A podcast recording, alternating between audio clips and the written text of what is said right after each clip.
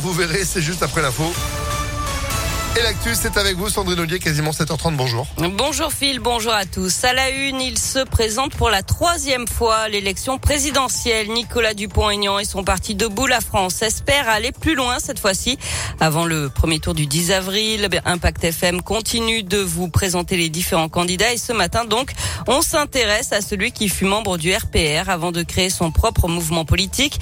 Nicolas Dupont-Aignan a déjà présenté son programme, sans propositions parmi lesquelles la refonte de l'Union européenne, des hausses de salaire, mais aussi la suppression du droit du sol. En 2017, pour s'opposer à la candidature d'Emmanuel Macron, Nicolas Dupont-Aignan s'était rangé derrière Marine Le Pen avant de prendre à nouveau ses distances, avec aujourd'hui une priorité, comme l'explique Gerbert Rambaud, l'un des vice-présidents de Debout la France basé à Lyon. Le slogan de la campagne de Nicolas Dupont-Aignan, c'est choisir la liberté. C'est-à-dire qu'on veut rendre aux Français la possibilité de retrouver leur liberté, parce que nous considérons que la liberté individuelle a été menacée depuis plusieurs années et que ça, c'est un recul de la démocratie importante.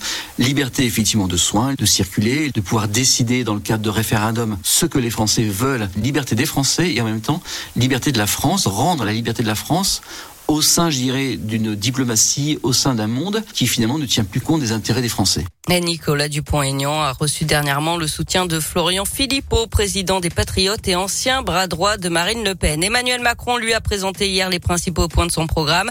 15 milliards d'euros de baisse d'impôts, le plein emploi d'ici 5 ans, des enseignants mieux payés mais qui devront plus travailler, la retraite à 65 ans. Valérie Pécresse l'accuse de plagiat.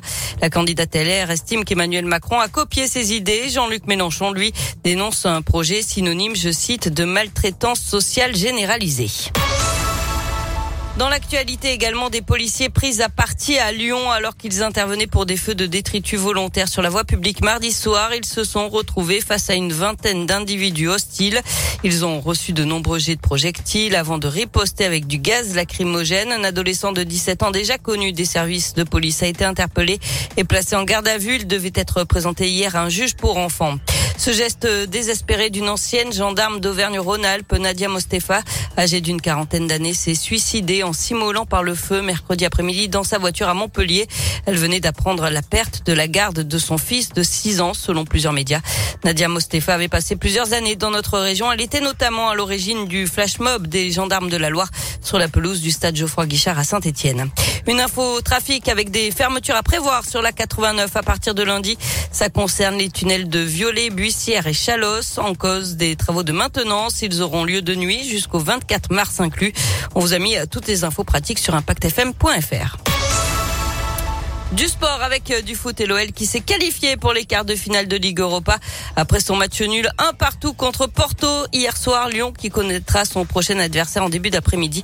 Tirage au sort à 14h. En attendant, l'OL ira dès dimanche en déplacement à Reims à 17h05 pour la 29e journée de Ligue 1. Le basket, la défaite sans surprise de l'Asvel au Real Madrid, le leader de l'Euroleague hier soir 70 à 58. Villeurbanne est 16e sur 18. Et puis chez les filles, c'est la fin du rêve européen pour les Lyon. Elles devaient remonter 13 points à Mersin en Turquie en quart de finale retour.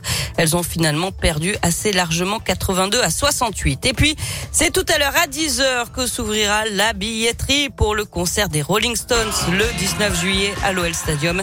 Prix des places de 90 à 300 euros. Pardon Ça pique un peu. On peut faire 10 fois sans frais, s'il vous plaît. J'en prends deux. non, mais bon, c'est les Stones en même temps, je vais te dire. Ça. Une date, quoi, tu vois. Et puis, c'est peut-être la dernière fois aussi qu'ils remontent sur scène, euh, tous, je sais pas.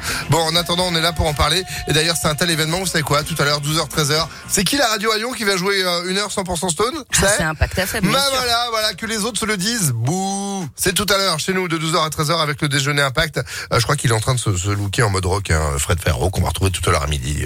un peu à la Philippe Manœuvre, je sais pas. Bon, en attendant 7h34, merci Sandrine, c'était très bien. C'est la. Météo